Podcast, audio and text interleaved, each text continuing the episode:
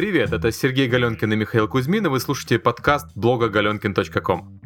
Э, сегодня у нас необычный день. У нас в гостях Сергей Климов, известный многим по ДТФ, а сейчас по Твиттеру. Э, Сергей, привет. Привет. Э, расскажи в двух словах для тех, кто не знает, чем ты занимаешься и кто ты такой. А, я работал достаточно долго в издательстве Snowball. Мы 15 лет издавали игры в России, потом в Восточной Европе. Потом мы объединились с 1С Soft. Я немножко поработал в 1С Soft Club. И последний год я работаю в бельгийской студии Лориан. Помогаю им э, заниматься самоиздатом и издавать на весь мир новые э, ролевые проекты. Э, Dragon Commander, Original Sin, и еще есть одна игра, которую пока не объявили, но которую мы, надеюсь, там в течение месяца объявим. Окей, okay, мы сегодня хотели обсудить э, несколько э, событий последней недели. В частности, нас интересует такой внезапный для многих уход основателей компании BioWare, Защука и Музыки, из, э, собственно, основанной ими компании. Ну, это история подходит под раздачу Electronic Arts убивает оригинальные компании. Вот я тут подобрал несколько известных имен, которые уже прошли через э, мясорубку э, этой компании. В 2001 году была закрыта компания Bullfrog, известная э, разработкой Dungeon Keeper э, и Малинье. Питер потом основал студию Lionhead. В 2003 году закрыли Westwood Studios, которая известна всем по игре Duna 2, и выходцы из этой студии потом основали Петроглиф. А в 2004 году был закрыт Maxis в Калифорнии, который известны как SimCity, The Sims и так далее. И часть студии переехала в Redwood. В 2006 году был э, закрыт DICE Canada, э, известный по серии Battlefield. Там, собственно, были еще другие закрытия э, менее известных студий. Ну да, у Electronic Arts такой трек-рекорд, они покупают хорошую студию, а, переваривают ее внутри и, по сути, закрывают через некоторое время, и зачастую даже не используя бренды, которые они купили. Но они, в принципе, потрошат так же, как делают сетевые кофейни. Если посмотреть на то, что делает Starbucks, они сначала занимают позицию на рынке, потом они выдавливают независимых, и тех, которые есть, они под один тот же стандарт подгоняют. То же самое касается, кстати, поп Кэпа. Было же буквально недавно, сколько месяцев да, назад да. был этот скандал. Ну, не скандал, но, скажем так, дискуссия по поводу того, что PopCap, где у людей были опционы, у людей были э, бонусы, привязанные к продажам игр, э, PopCap, у которого была такая волшебная обстановка. Вот этот самый PopCap, он э, вдруг э, как-то скурвился, бонусы стали минимальными, и говорят, что для того, чтобы владельцы студии PopCap, которые продали ее в Electronic, они, чтобы получили свои бонусы завязаны на цели прибыльности в течение ближайших двух лет, они сейчас там всех гонят э, под хвост вожжой, чтобы быстро-быстро-быстро докрутить эту прибыль, получить свои обещанные деньги и дальше уже свалить и заниматься чем-то нормальным. То же самое, кстати, кстати, это было смешно, потому что PopCap чуть не купил в свое время Руник, который делает Torchlight, и вот сейчас вышел прекрасный Torchlight второй. И когда обсуждались новости, что Руник продался э, Perfect World, то было очень много критикующих людей, которые сказали, ой, вы продались в Азию, неизвестно, что с вами потом сделают, как же так. Лучше бы например, объединились э, с PopCap обе компании в Сиэтле, в основном находится. И попкэп такой был белый, пушистый. Но на самом деле, похоже, Руник и Мак Шефер, он совершил правильное решение, потому что сейчас он совершенно независим, он докручивал второй торчлайн сколько хотел, и вышла прекрасная игра, и вообще не беспокоит ни креатив контроль, ни, ни финансы, ему позволяют делать то, что он хочет, он хочет делать хорошие игры. Если бы он, не дай бог, продался попкэпу, то сейчас бы ему там уже крутили уши и требовали бы от него выпуска по одной игре в год, а какую-нибудь банальную команду, которая бы сделала Torchlight Online, и всячески, так сказать, пытались бы из него выжать сок и дальше бы его выбросить, мне так кажется. А по поводу ухода Зищуки, Зищука и Музыки, э, сначала выглядит это как стандартная история, то есть основатели продают компанию и держатся в ней в течение пары лет. Но Зищук и Музыка продержались в компании после ее продажи, по-моему, около 4 лет, то есть это явно нестандартная схема. Как думаешь, почему они ушли именно сейчас? Ну, там разные ходили слухи, и в зависимости от того, кто был приближен к BioWare, и где-то, наверное, месяца полтора назад ходили такие разговоры в компаниях, с которыми мы работаем, что уже BioWare не осталось, и последние сотрудники сейчас по истечении своих контрактов уже расходятся, разбегаются и ищут новые студии, где работать. Но первые слухи появились э, в виде того, что ни, Зику, ни Музику, ни Зичука не видели на советах директоров. Это вот был первый такой тревожный сигнал. На E3 встречался с э, разработчиком, который раньше работал в BioWare, и он говорил, что все его знакомые практически оттуда ушли. Ну, надо сказать, что мы-то с тобой, Серега, работаем практически регулярно с человеком, который раньше работал в ВВ, и который, по-моему, нисколько не жалеет. И вот с тех пор, как он оттуда ушел, он прекрасно вообще построил свою профессиональную карьеру. То есть вот он, наверное, ушел как раз в тот момент, когда БВР еще были кузницы кадров. И когда еще были эти бесплатные завтраки по утрам, и народ летел жить в Канаду, несмотря на то, что у них был достаточно унылый офис, и, и Эдмонтон, это, конечно, еще то дыра, но народ туда ехал, потому что там как-то вот все это ковали. Я знаю, у нас в студии в Лориане, в Бельгии, а, был художник, который ушел работать в БВР, а, он ушел, причем не столько за деньги, сколько за а, славой. Ему там пообещали работу в очень больших интересных проектах. Он вернулся месяцев через 9, по-моему, с какими-то медицинскими проблемами, с э, каким-то там повышенным хроническим давлением.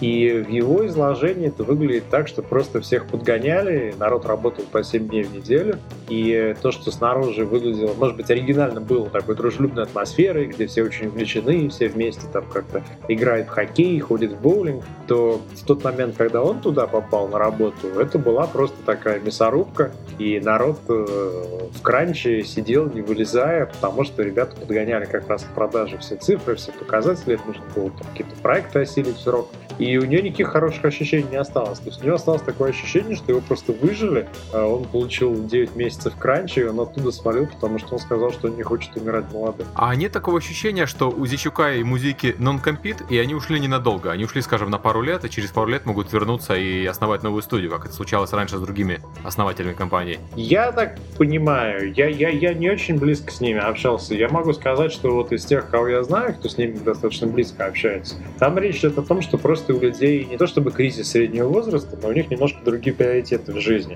То есть это все не, не, не фигня про вот это вот, э, извините, телешоу по поводу пивоварен.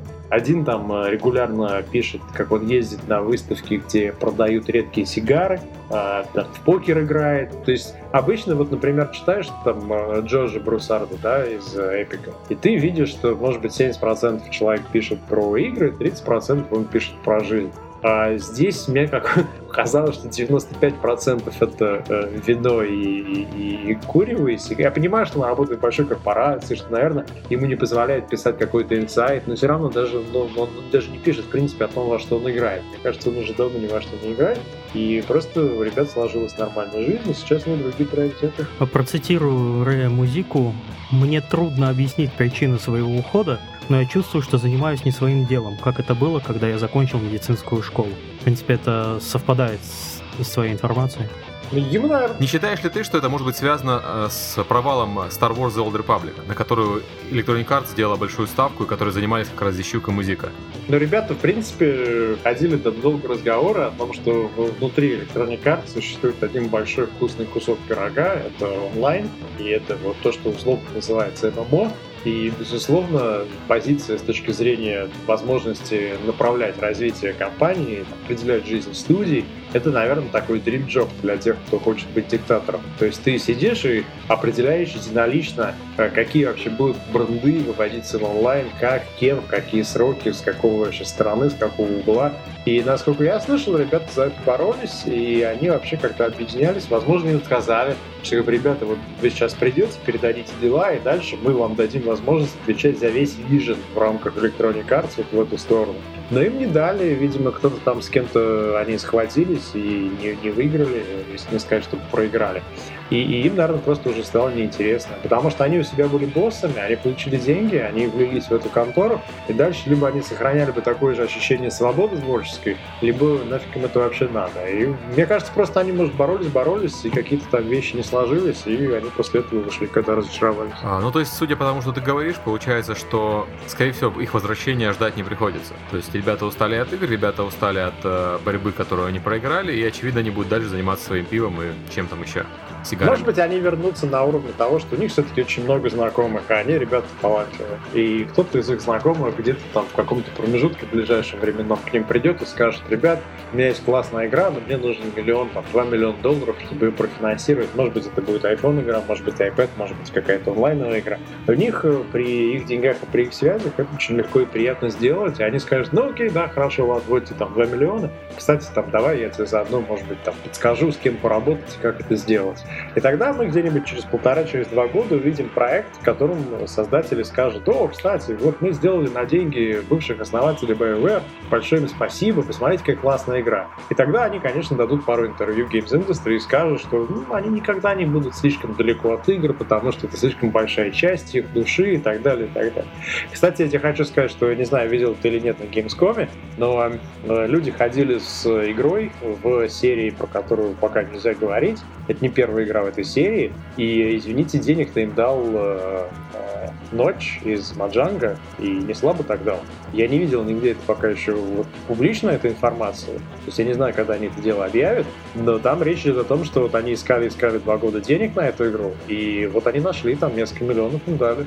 То есть такая же история может. По поводу, кстати, поиска денег на игру, давайте перейдем к следующей теме по поводу Кикстартера. То есть не обязательно же теперь просить Ноча или Зисюка или Музику напрямую. Можно выйти с поклонником, и среди этих поклонников э, тот же самый Ночь вполне может оказаться. Ночь э, регулярно спонсирует все более-менее значимые проекты на Кикстартере. Для него нужно делать отдельный тир. Я вообще не понимаю, почему еще этого не сделали. Должно быть там, знаешь, 5000 долларов назови таверну, там 10 тысяч долларов э, попадаешь в список игры авторов как продюсер, и там 50 тысяч долларов это тир один из одного можно купить для ночи, чтобы было написано, что этой игре заодно и ночь помог. Ну, да, Kickstarter, я думаю, что будет дальше расти и собирать больше денег. Вот сейчас Broken Sword заканчивается с 800 тысячами. Для скромной компании из... А такой вопрос. Есть ли какой-нибудь шанс у неизвестных студий на Kickstarter? Я не стал бы давать им сам деньги. Может быть, э, аудитория думает по-другому. Но пока то, что я вижу, это сочетание интересной темы и реализуемости. А когда мы говорим про реализуемость в играх, то мы говорим про то, что эти люди делали до этого. А, интересных идей полно, но давать денег кому-то, кто никогда до этого ничего хорошего не делал, как-то вот, ну, мне кажется, это половина прям Kickstarter. Был проект FTL, который делали два, два парня из Китая, э, Fast as Light, и они просили очень мало денег у поклонников. В итоге они просили 25 тысяч, собрали в итоге 200 тысяч. Но они показывали демо-версию. Вот лично меня убедило в том, что они могут сделать проект, это то, что они показали демо-версию и сказали, нам нужно совсем чуть-чуть, чтобы ее довести до ума. Дайте денег. И тогда было денег дать не жалко. Даже несмотря на то, что я никого из них раньше не знал, и, по-моему, для них это первый проект.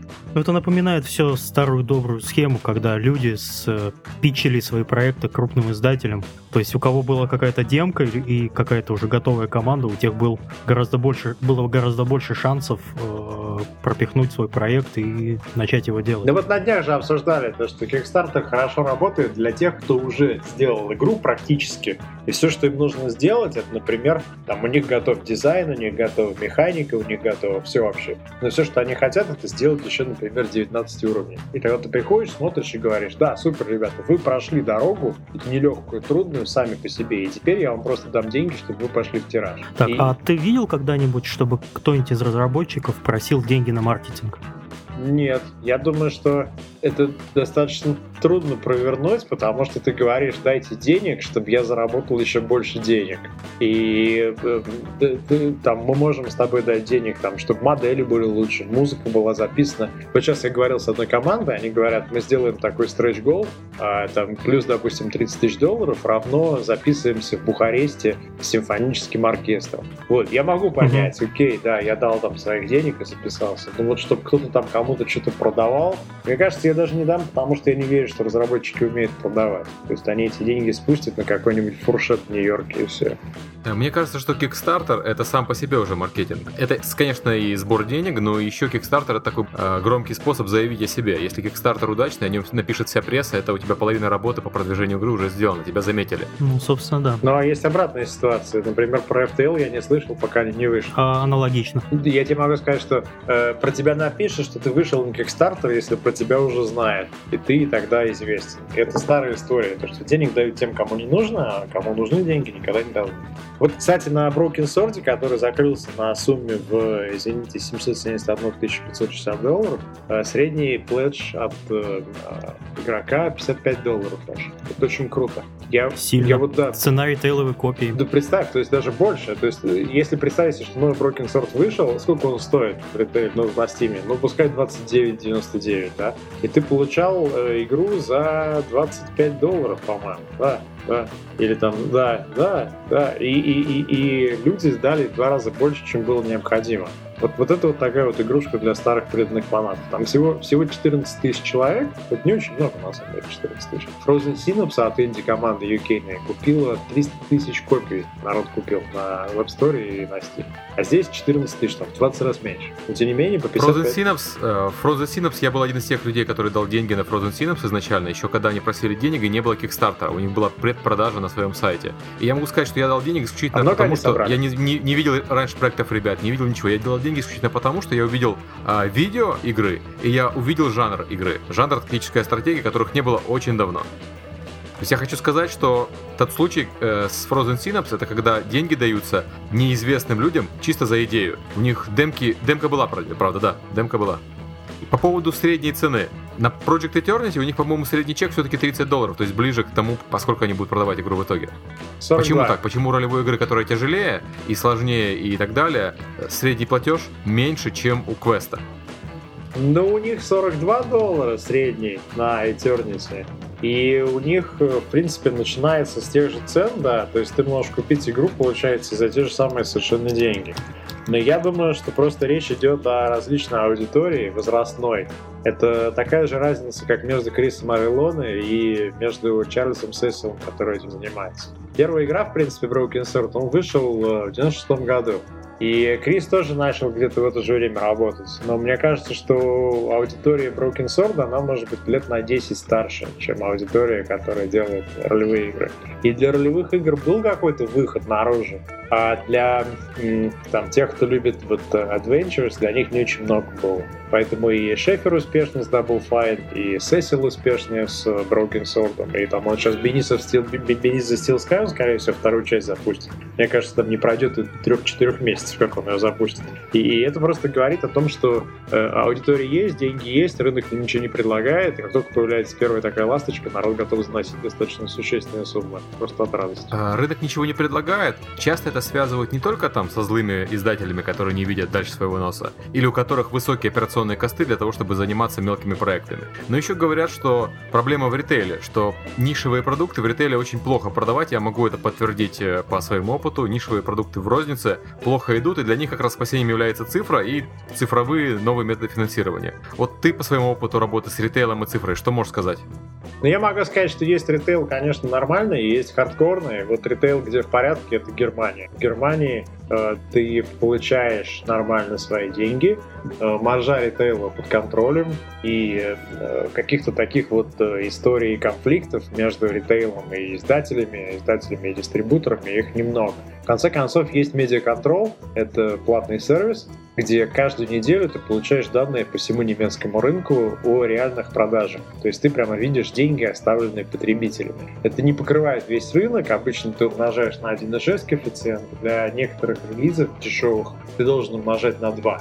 Но ты каждую неделю имеешь совершенно четкую статистику по всему рынку. Сколько денег собрано вот в этой категории, какая там игра в топе на PC, на, на PlayStation, на, в какой ценовой категории и так далее. И если бы весь ритейл был такой, я думаю, проблем бы не было. До сих пор бы все было бы как-то вполне живо и можно было бы ходить. Но Просто... если я не ошибаюсь, то Германия это вообще самый развитый рынок игровой в Европе.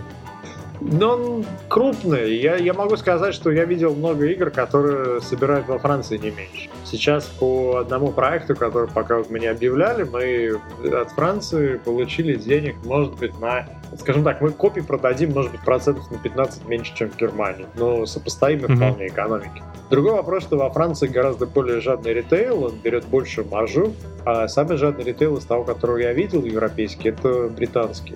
И э, помимо того, что ты оставляешь в Великобритании практически столько же ритейла, сколько ты оставляешь себе, разработчику и вообще на все остальное, это на самом деле очень жестоко. Британский ритейл, в частности гейм, который там доминирует, он очень агрессивный к тому. Если твоя игра не будет продаваться как-то хорошо или быстро в течение первого месяца, ее очень быстро спустят вниз и э, цену сбросят. И я хочу обратить внимание, что ты денег не получаешь от розницы до тех пор, пока она не продаст твои коробки. Это означает, что, например, ты отгружаешь 10 тысяч коробок и говоришь им, ребят, я хочу такую цену.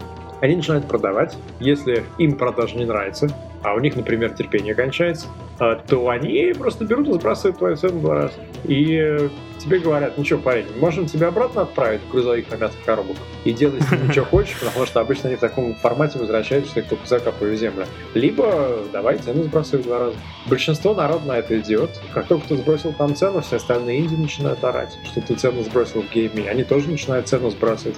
И вообще, в принципе, вот это вот как бы сегмент, то есть не такая формула, формула дизастер тотально. И, и Чарльз Сесил со своим Broken Sword, что он так ругается на розницу британскую? Потому что его игры не продаются как-то вот там, как Call of Duty, бум, а потом пусто. Они все время как-то продаются, там, 10 копий в неделю, может, 20 копий в неделю в какой-то сети. Но у розницы нет терпения с такими проектами работать. Поэтому, конечно, он таки, в, такую сеть как бы выйти не может. И даже если ну, Skyrim хорошо живет, окей, да, да. Но большинство ролевых игр, они не переживают вот эту вот такую вот да, перемены на средний цикл продаж, когда игра становится более-менее классикой, и люди приходят и покупают.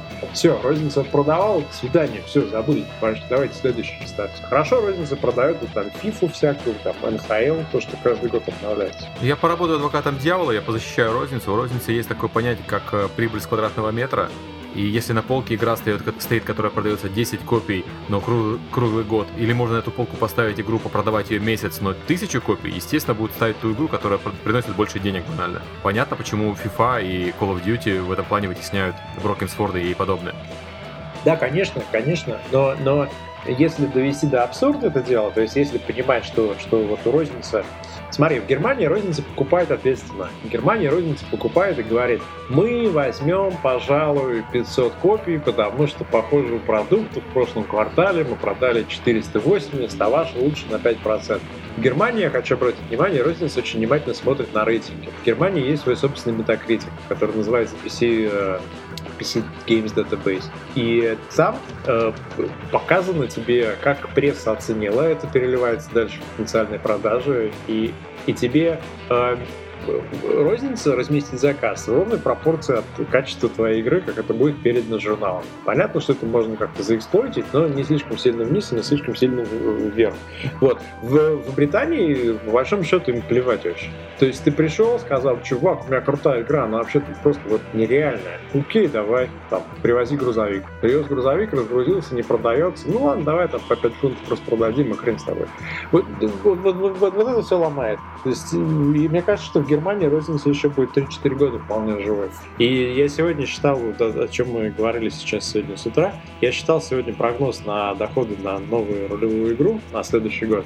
В немецкой рознице э, разработчик получает чуть-чуть больше, чем он получает с продажи одной копии на Steam. Вот, вот как бы это для тех, кто там не хочет работать, например, с немецкой розницей. Как-то вот надо с ней работать. Но при этом это деньги все-таки с задержкой. Э, в немецкой рознице, из немецкой розницы ты деньги получишь там, может быть, в конце полугодия, полугодия а то и в конце года. А, я сейчас тебе поделюсь хорошей новостью. А, я не знаю, кто как работает. Я знаю, что так как работаем мы, мы получаем деньги каждый месяц.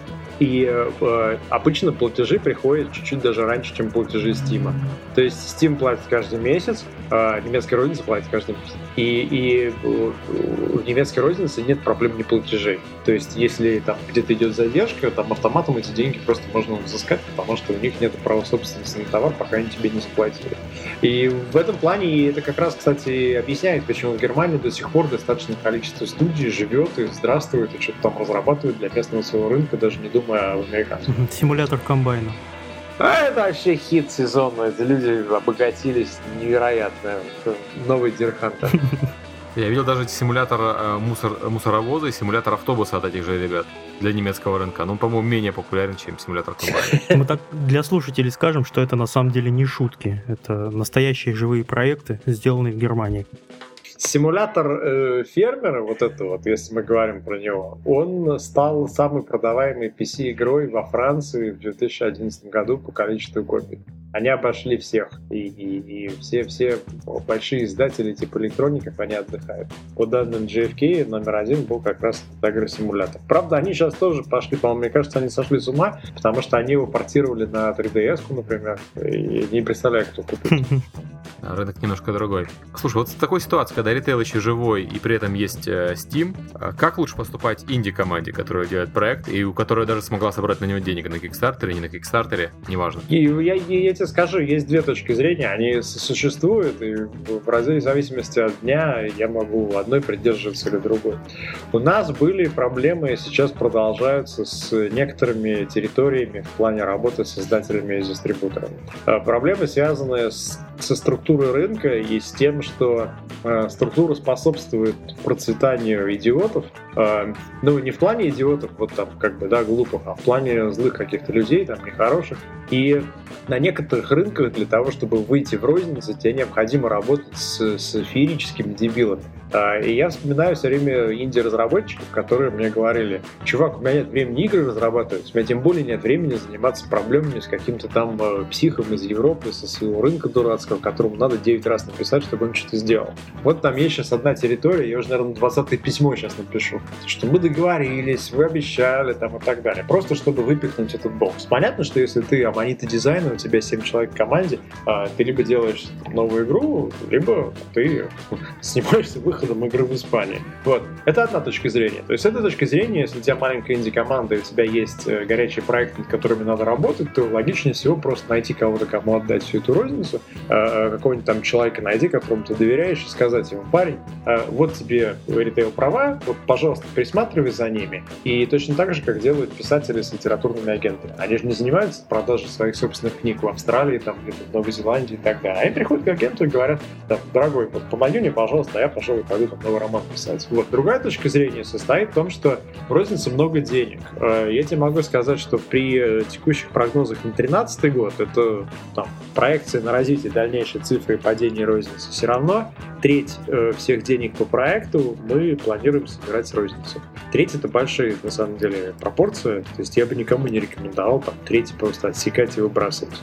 И если вы можете как-то работать с розницей, то там есть деньги вполне хорошие. То есть даже для Индии имеет смысл работать с розницей, ну просто через кого-то, через издателя или через агента. И есть такие вообще агенты на рынке? Я не знаю таких агентов это ровно та причина, по которой бельгийцы из Лорианы решили это делать самостоятельно. Все издатели, с которыми они работали, все издатели их немножко нагревали. И я сейчас несколько своих других игр, на которых я раньше работал, продал э, издателям. И, в принципе, мы с ними были в хороших отношениях. Сейчас отношения, может быть, не совсем такие хорошие, потому что я получаю отчеты, и я тихо фигею. Там как-то такие зияют черные дыры. Вот, я не уверен, что как-то там, может быть, нас обманывают, но, например, там я уверен, что иногда мне попадают в отчеты какие-то расходы, которых не происходило, и когда я задаю о них вопросы, и люди говорят, о, факт, там, извини, да, окей, ну, ну да, давай там на 50 тысяч долларов хочешь.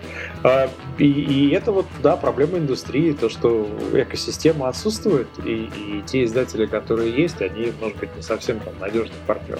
Поэтому народ сам себя издает. Поэтому, если посмотреть там на скандинавские команды, на всякие, то либо народ издает себя сам, либо он вообще, в принципе, не трогает розницу, как, например, Frictional Games, которых, по-моему, там только ленивый не трав в плане издательства, кроме нас. Вот э, ты сейчас как раз начал говорить про то, как издатели обманывают и так далее. Ты ранее работал в российской разработке игровой и в российском издательстве, сейчас работаешь в Европе. Есть какие-то значительные отличия между Россией и Европой в этом плане?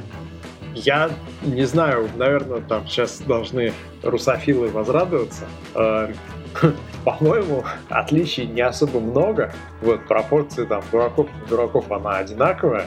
Эм, просто вопрос в том, как себя люди ведут и как это дело проявляется. То есть, например, э, там пропорции людей, которые хотят работать профессионально и хотят там дружить, поддерживать отношения и строить это все дело на долгие годы, она одинаковая для Европы и для российского бизнеса, абсолютно. И пропорции людей хороших и нехороших в разных компаниях, она тоже там более-менее похожа и одинаковая. А в чем отличается? Это просто в том, что э, у многих европейских компаний есть такое представление, что, а, там, например, о, в Восточной Европе бараны какие-то, да ну там у нас-то все круче. И потом ты сравниваешь, как работает, например, CD-проект и какой-нибудь британский издатель, и ты понимаешь, что на самом деле CD-проект в разы профессиональнее, чем британский издатель.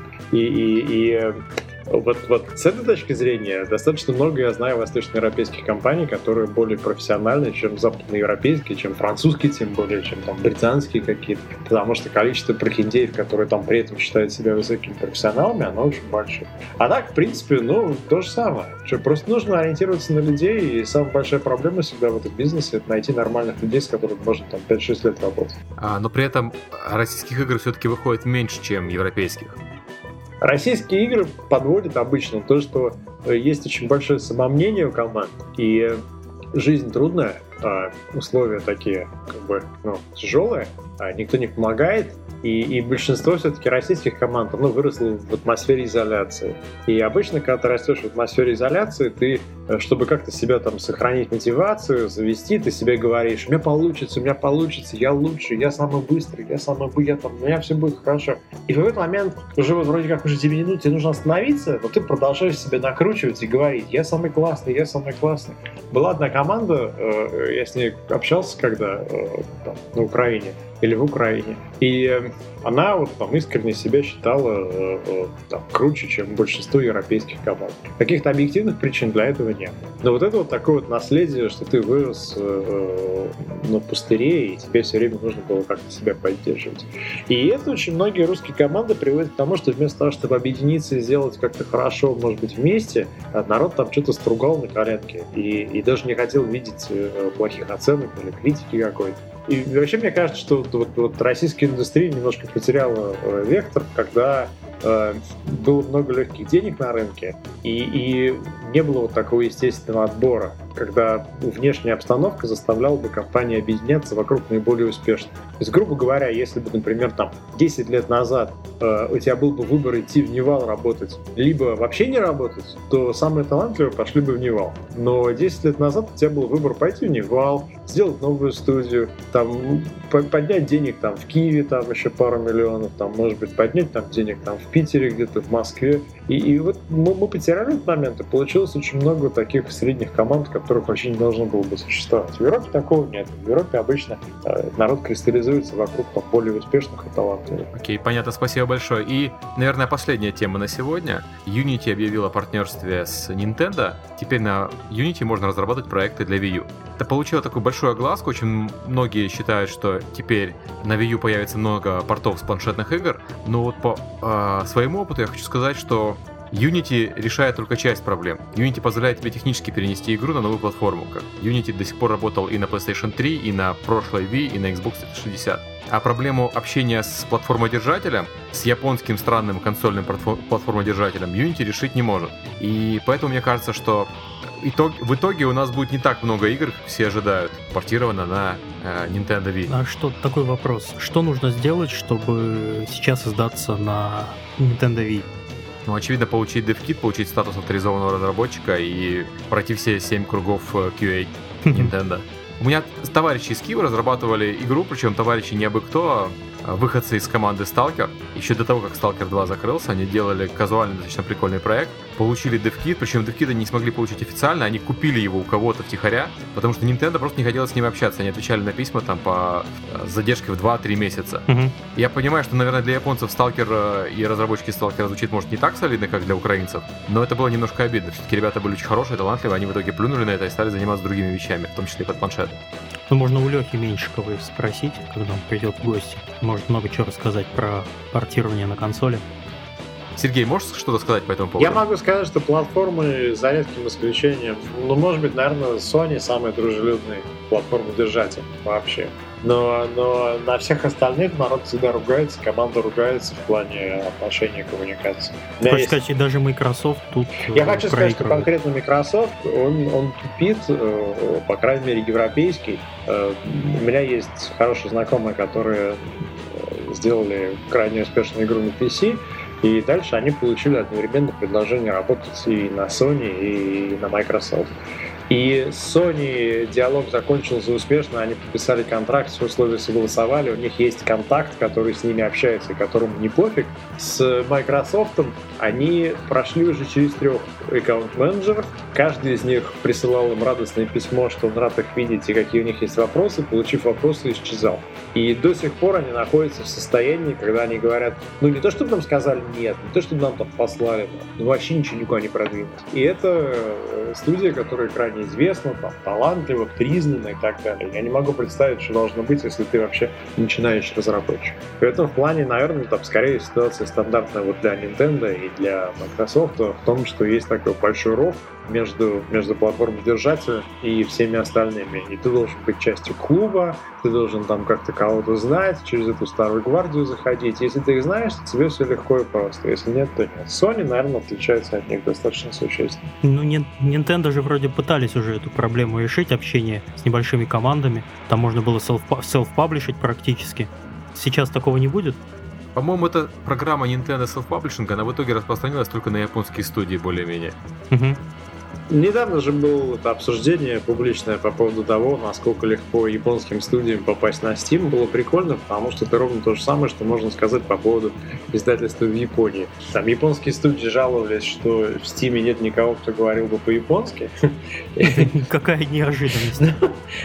Просто сам факт такой постановки вопроса, да, вот тебе показывает, насколько так, интроспективен рынок. Вот. Они сказали, что у Steam есть такая проблема, в Steam нет людей, которые говорят по-японски, в суппорте. А, это означает, что если ты издаешься на Steam или у тебя есть какие-то вопросы, то тебе нужно писать по-английски, а говорят они не в каждой далеко крупной студии японской есть специалист, который готов написать письмо по-английски.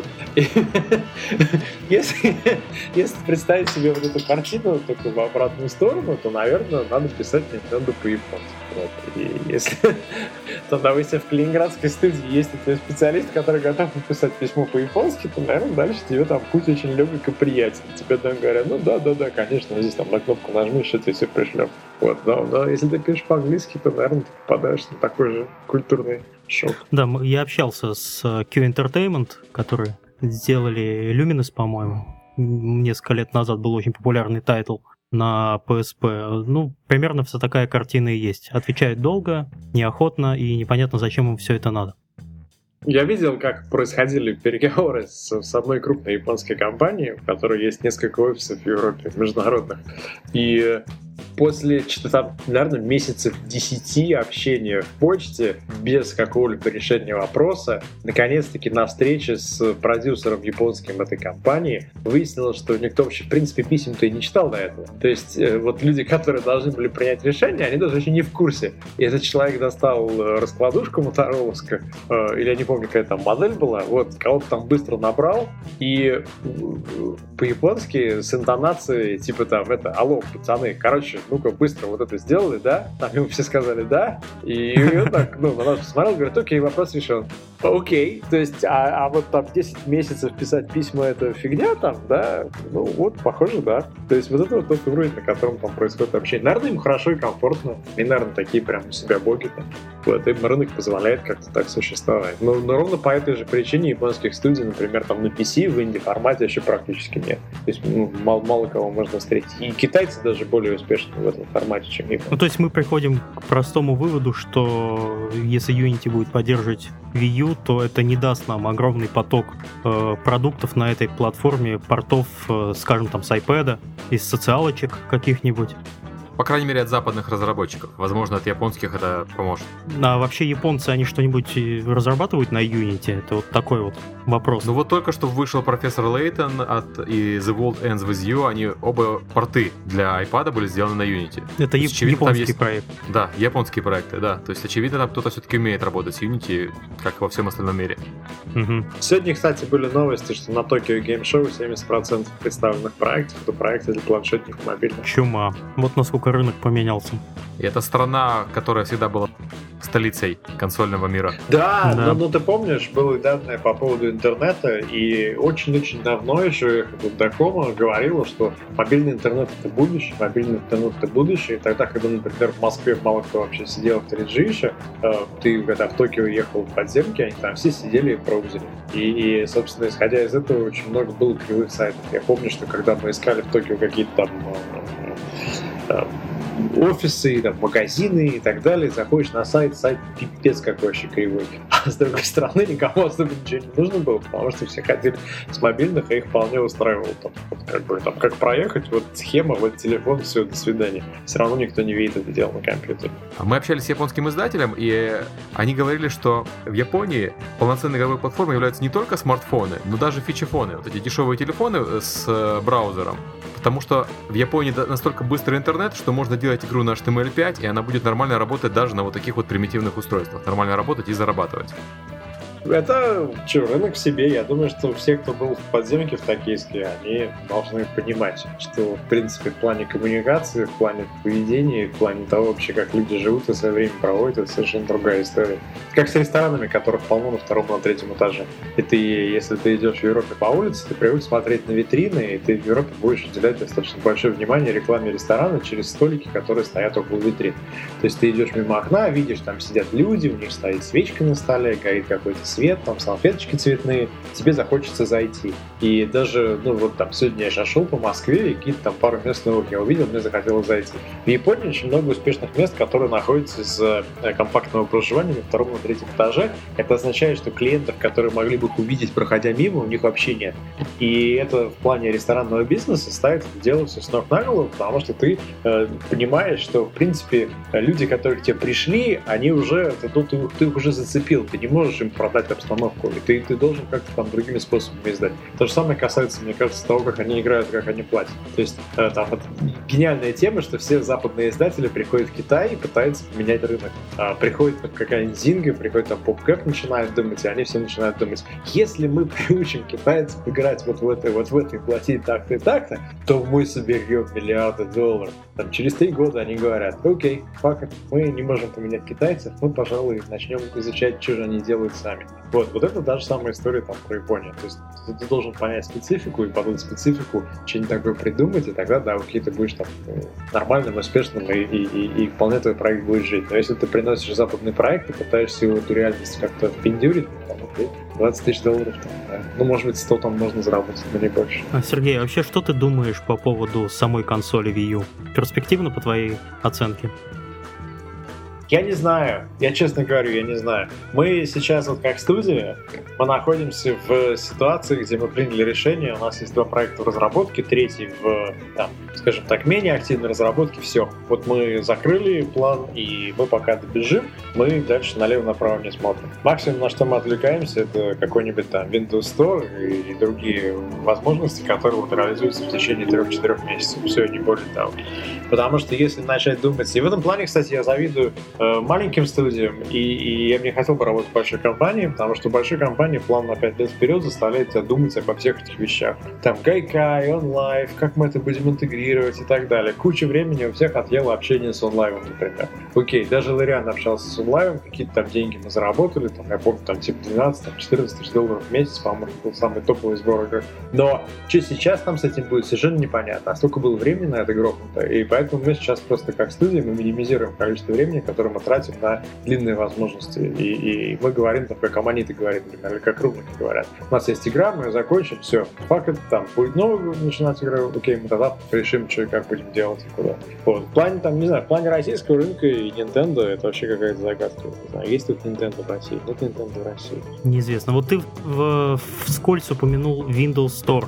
Как ты думаешь, сможет ли он для игровых компаний составить конкуренцию Steam? Я не думаю. Я думаю, что в плане э, софта, да, окей, там удобно будет. Но, но вот мы сейчас с Кириллом, с переводчиком, общались на эту же тему вчера. И я ему рассказал, по, по, по моему мнению, в чем состоит проблема. Проблема состоит в том, что даже когда я э, пытался купить Microsoft Office в прошлом году для Macintosh, я задолбался это без просто как это трудно. Э, э, я, я не могу купить английскую версию. Чтобы купить английскую версию, я должен придумать себе э, адрес в Великобритании. Потом они не принимают этот адрес без zip-кода. Потом они не принимают ее без номера. Номер должен быть тоже откуда-то там из Лондона. Потом я деньги заплатил, с меня деньги сняли с карточки, на ключ не выслали. Я писал в суппорт. Суппорт мне ответил. Это вот цифровая дистрибуция Microsoft. То есть я не очень себя понимаю, вот, вот если это существует так криво сейчас, с их собственными продуктами, почему вдруг с Windows Store это как-то сделает такой квантовый скачок? Откуда они людей возьмут в руки? Age of Empires 3 продается на Steam только на английском языке. Вот, вот давайте mm-hmm. говорить о том, что Valve как разработчик через Steam э, всем э, посылает единый месседж. Ребята, больше языков, больше языков. Вот ты говоришь, с кем бы ты ни говорил, там, с Майком, с Анной, с Джейсоном, там, с Джоном в, в Valve, они все говорят, мы хотим, чтобы вы давали игрокам все языки. Если вы беспокоитесь за перепродажу ключей из России, делайте regional, делайте только для России, но пускай русский игрок имеет возможность играть на немецком, на русском, там, на английском, на каком хочешь, пожалуйста. Вот. Это позиция Valve. И в этом плане Valve как бы выступает за игроков, да, за интересы игроков. А позиция Microsoft состоит в том, что имея офигительно классную игру Age of Empires, они продают ее в Steam только на английском языке. Вот. Ну, я не знаю, наверное, те же самые люди будут делать Windows Store. Откуда вот, взять другую команду? И, наверное, это будет достаточно кондо, а достаточно, так сказать, так вот кирпичненько, вот, топорно, а, но продажи будут, будет история успеха, будут какие-то разработчики, которые заработают миллионы, мы, безусловно, будем свои игры там продавать, мы тоже хотим э, как бы побольше денег собрать, там, чтобы разработку будущего финансировать. Просто я таких чудес не ожидал. Мне кажется, что самое большое преимущество Steam это то, что это Valve, Valve это разработчик, э, издатель в одном лице, платформа оператор, и, и это им дает такой офигительный опыт, который позволяет им принимать вот, вот эффективные решения. Их всего 300 человек. есть, да, они, они понимают, что нужно разработчику и как-то общаются на одной волне. У них через одного человека в Valve проходит какая-то вообще тонна информации. То есть, если считать, например, брать даже большие издательства, ну, возьми, например, Sega, да? В Sega там в хорошие времена были какие-то сотни людей. И в Sega там были какие-то люди выделены на отдельные направления. Вот я занимаюсь только этим, я занимаюсь только этим, я занимаюсь только этим в этом регионе. В, в Valve 300 человек оперируют всем вообще разработкой, э, платформой, там, изданием собственных проектов и так далее. Там есть, например, там Дук Лампарди, который занимается коммуникацией, маркетингом вообще всем, по всем проектам. Вот он как бы отвечает за все, за целостность. И это делает человека, который работает в Valve, наверное, там, в 24 раза более опытным, чем человека, который работает в обычном игровом издательстве. Вот в Microsoft, мне кажется, будет, там, не знаю, 1214 человек в отдельном офисном здании, который будет запускать вот этот вот проект. Но, наверное, каждый из них будет специалистом по кнопкам, а когда у тебя будет проблема с кнопкой, тебе там кнопку решат. Но если будет проблема с костюмом, а не с пуговицами, то я не знаю, кому типа. Билл Гейтс уже этим не занимается. Окей, спасибо большое, Сергей, что пришел. Спасибо за твои ответы. И Всем пока, до следующих встреч, увидимся через неделю. Э, да, всем пока. Я хотел еще маленькую информацию. Я завтра улетаю на конференцию Mobile Fest под Питер, а потом оттуда на Sociality Rocks. И если кто-то хочет встретиться, пообщаться, пишите в Твиттер, его найдете в, э, в заметках э, к этому подкасту. Увидимся. До Игромира. Пока-пока.